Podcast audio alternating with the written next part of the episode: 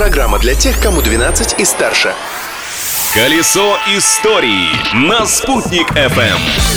Всем большой и солнечный привет! Сегодня, 6 мая, отмечается Международный день против диеты. Объединимся же все вместе в радостном, сытном порыве! А чтобы есть было не скучно, я, Юлия Санбердина, расскажу про историю этого дня. События дня. 121 год назад, в этот день, 6 мая, в Париже открылась Всемирная выставка, которая подарила Франции и всему миру Эйфелеву башню.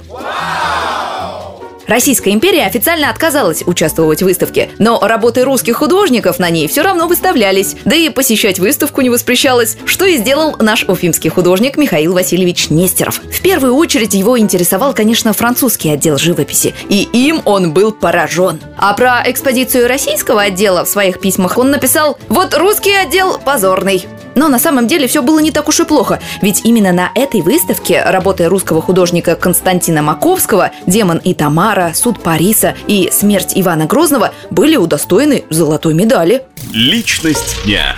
А 6 мая 1856 года на свет появился психоаналитик Зигмунд Фрейд. Его, конечно, до сих пор ласково называют дядюшкой Фрейдом, но родным его назвать язык не поворачивается, ведь он совсем не ел мед. Хотя, возможно, Фрейд просто башкирский мед не пробовал. Достоверно неизвестно, но современники уверяют, что Фрейд не употреблял мед в знак протеста против эксплуатации животных, и пчел в том числе.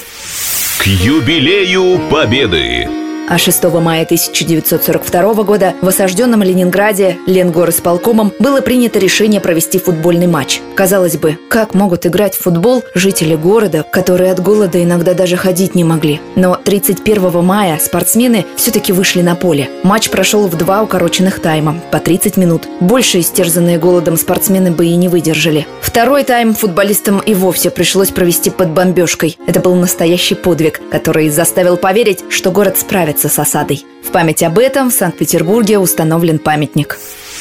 Победный 45-й. Великое множество памятников установлено тем, кто приближал победу. В то, что она будет за Красной Армией, 6 мая 45-го понимали уже и сами фашисты.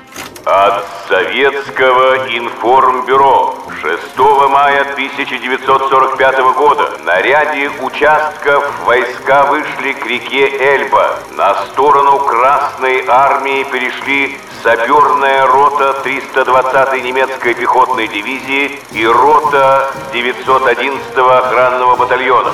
До полной и безоговорочной капитуляции Германии оставалось два дня.